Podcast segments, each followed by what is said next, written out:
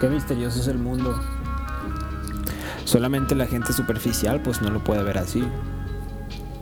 Pero es así como muchos sucesos de la vida pasan sin pena ni gloria dentro de la cabeza de alguien que solo vive para tirarse flores por la ventana en la que se miran.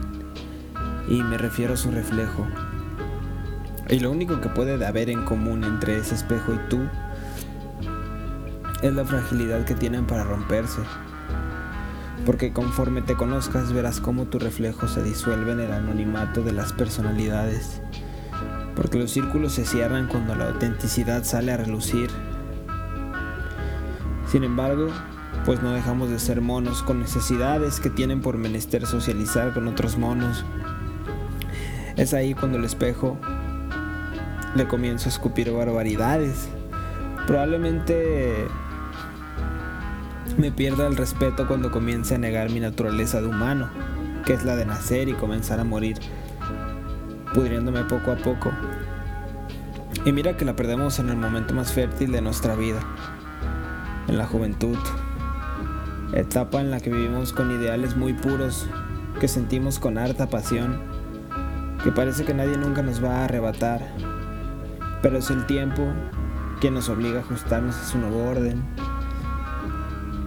Mientras esto ocurre, nosotros seguimos cayendo en un abismo de mentiras. Porque en estos tiempos pululan los gurús y los coach que vinieron a hacernos creer que todos podemos ser el número uno o que podemos tener nuestras emociones en orden por leer la pinche frase del día. Yo creo que todos los días nos acecha la muerte y lo menos que podemos hacer en su llegada es recibirla con dignidad y la neta no quiero ser un mono ridículo con una sonrisa ficticia, con un ideal que no me representa. Nadie más que yo sabe lo que quiero y lo que busco en mi silencio. Más enfoque en hacer bien la labor que desempeñas, que es vivir. Toma en serio lo que haces. No cuentes tus planes. No vivas para y por nadie que no seas tú mismo.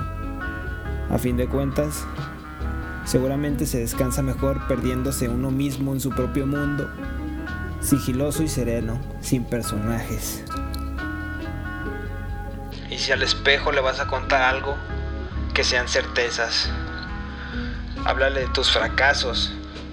Son tantos que podrías exponerlos en un museo como la más prolífera de tus obras. Cuéntale tus planes, que con aires de solidez terminan siendo un, un hielo muy delgado a punto de colapsar Cuéntale de todos tus amigos que se han abandonado en el camino.